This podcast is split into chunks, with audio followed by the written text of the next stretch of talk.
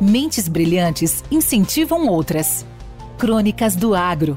Com seus especialistas e líderes comentando, opinando e analisando diversos assuntos através da sua ótica e de sua experiência. Seja você o fator multiplicador. Boas práticas. Boas ideias.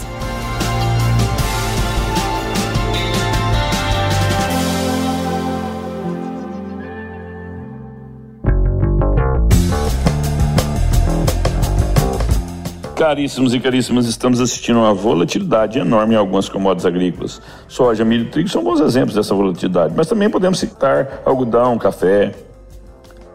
O agro está passando um quadro de muita volatilidade, que ocorre porque a incerteza é muito alta.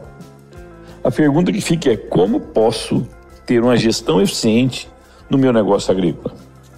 A dúvida dos produtores é totalmente justificável pois com um custo de produção tão alto, os produtores precisam gerenciar bem suas aquisições e suas vendas para tentar não ter prejuízo em sua operação.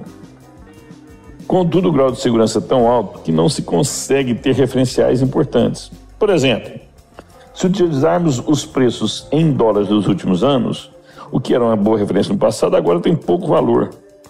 Não se tem uma boa base de dados, pois esses preços romperam patamares extremamente importantes.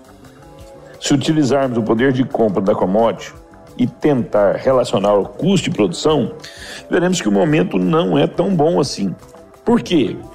Porque a, a, a, troca da commodity pelo produto, pelo insumo, não está em bons patamares. De novo, respeitando a história. Estamos em um momento em que uma única notícia pode mudar o cenário completamente. Exemplo, essa guerra, o início dela ou o fim dela. Todavia, os produtores podem e devem tomar alguma decisão. Ao não tomar as suas decisões, as consequências também ocorrem. Eles não podem adiar ad eterno suas decisões.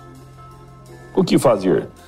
A melhor estratégia para um momento tão, tão alto de risco, né? É ser o máximo cauteloso possível. Este é um ano não para se buscar a maior margem possível, mas sim para tentar construir uma boa margem. O caminho mais seguro é no momento em que contrair um débito ou realizar algum investimento, o produtor deve tentar também travar o seu produto de venda com a margem positiva. Em verdade, a equação é diferente.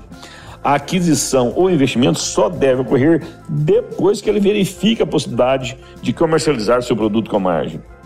Outro ponto importante é ser ponderado.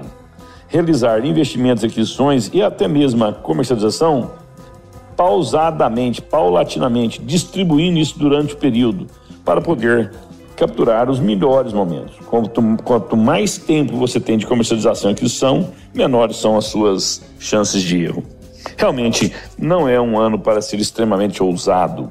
Enio Fernandes, Terra Agronegócios. Obrigado. Com temas expressivos e dinâmicos, esse intercâmbio semanal visa oferecer um melhor desenvolvimento em suas habilidades profissionais e nas atividades e práticas do seu cotidiano.